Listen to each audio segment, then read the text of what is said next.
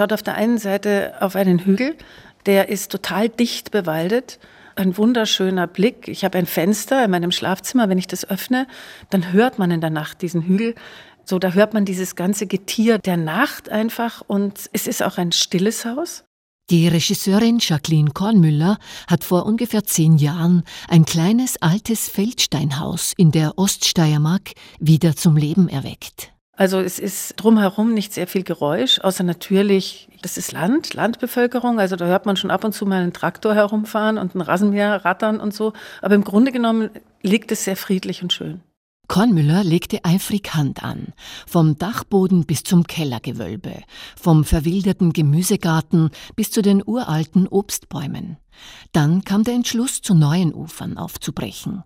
In ihrer Novelle Das Haus verlassen erzählt sie von einem alten Gebäude und seiner Besitzerin, die nicht so ohne weiteres voneinander lassen können. Hanna Balber hat Jacqueline Kornmüller zum Gespräch getroffen und um einige Kostproben aus ihrem Text gebeten. Die Idee, das Haus zu verlassen, entstand unmerklich. Zunächst waren es nur leise Stimmen, die in die Nacht gesagt unbeantwortet blieben. Tag um Tag wurden die Stimmen lauter. Verkauft das Haus, sagten sie. Warum war nicht die Frage. Verkauft das Haus. Ihre Idee. Das Haus ist ein kluges altes Haus und nicht gewillt, leichtfertig verscheuert zu werden. Verkauf das Haus. Spinnst du? Verkauf das Haus. Schweig still. Das Haus wird nicht verkauft. Jacqueline Kornmüller lebt in Wien, wo sie gemeinsam mit Peter Wolf die preisgekrönte Ganymed Stationentheaterserie im Kunsthistorischen Museum initiierte.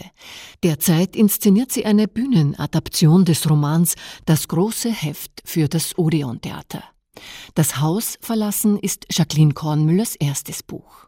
In dem Moment, wo die ersten Immobilientouristen, so wie ich sie in meinem Buch nenne, das Haus besucht haben, habe ich gemerkt, dass da eigentlich so ein dokumentarisches Projekt drin steckt. Also ich habe sofort begriffen, dass ich das unbedingt alles aufschreiben muss, was jetzt da passiert, weil so ein Haus auch den Wunsch auslöst, wie soll man leben oder wie soll man wohnen. Und offenbar haben sich viele mit diesem Haus identifiziert. Das war mir vorher gar nicht so bewusst. Und dann habe ich einfach ab der ersten Familie, die dieses Haus besucht hat, das waren Menschen von ganz unterschiedlichen äh, Hintergründen herkommend, habe ich einfach jeden Besuch aufgezeichnet, der durch mein Haus gewandert ist. Entgegen Jacqueline Kornmüllers eigener Erfahrung lebt die Erzählerin der Geschichte allein in dem Haus, das für sie über die Jahre wie eine gute alte Freundin geworden ist. Literarisch verarbeitet die Autorin den Prozess des Abschiednehmens und lässt ihr Zuhause durch fremde Augen betrachten und beurteilen. Die Stillen kommen, die Desinteressierten, der, der eigentlich schon ein Haus hatte, und der Belgier mit seiner Frau Salz. Das Haus wehrt sich. Wie mir die Suchende schon am Telefon versicherte, sprach das aus zu ihr. Aus der Ferne. Schon aus der Ferne bestand eine Verbindung, die auch nach ihrem ersten Besuch im Haus nicht nachließ. Die Suchende hatte ihren Mann im Gepäck, der so viele Fragen stellte wie keiner vor und keiner nach ihm. Ich nannte ihn gleich den Frager. Ich hätte ihn auch den Fragenden nennen können, aber das wäre zu poetisch für ihn gewesen. Der Frager ist ein Realo. Der Frager fragte, wo das Wasser herkommt, wo der Wind herkommt, wo die Werkstatt ist, wo die Abendsonne ist.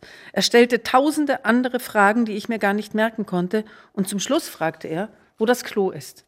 Und als er dann im Keller, in der Grube, im Bad stand, wo das Klo ist, fragte er, warum ich die Möbel im Bad gestrichen habe, anstatt sie ungestrichen zu belassen.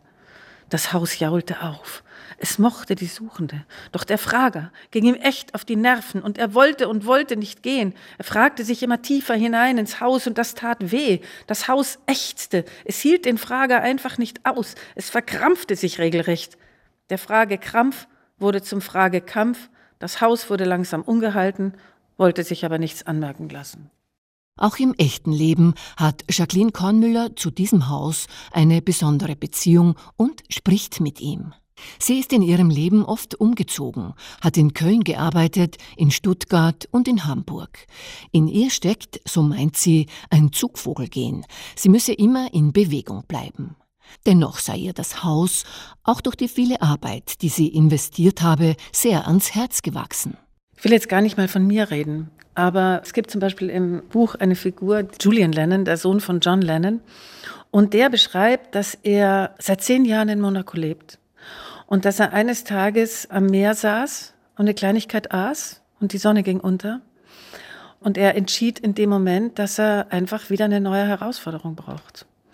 Und ich glaube, so geht es vielen Menschen. Man merkt manchmal im Leben, dass man so ein bisschen festgefahren ist und dass man seinem Leben wieder so eine neue Richtung geben muss. In dieser Phase des Abschiednehmens und Loslassens beginnt die Erzählerin allmählich ihre Entscheidungen zu hinterfragen. In der Novelle Das Haus verlassen stecken zwei Geschichten, eine geschriebene und eine gemalte. Die deutsche Künstlerin Kat Menschik hat das Buch aufwendig illustriert. Es ist in ihrer Reihe Illustrierte Lieblingsbücher erschienen. Was mir schon mal gleich total imponiert hat, ist, die Kat wollte mein Haus gar nicht kennenlernen. Sie wollte gar nicht sehen, wie ich da lebe, einfach auch um der Gefahr zu entkommen, sozusagen einfach nur Schritt für Schritt zu illustrieren. Und sie hat da ihre ganz, ganz eigene Herangehensweise gehabt. Sie zeichnet ihren Garten, ihre Erinnerungen, ihre Dinge, von denen sie sich nicht lösen kann, ihre Blumen. Das ist sozusagen ihr ganz eigenes Universum und dieses Universum ist einfach für mich total faszinierend. Das Haus verlassen von Jacqueline Kornmüller mit Illustrationen von Kat Menschig ist im Verlag Galliani Berlin erschienen und wird am 20. Februar im Wiener Odeon Theater präsentiert. Ein Haus muss man lesen können. Was liest man denn? Man liest alle möglichen Versuche, am Leben gewesen zu sein.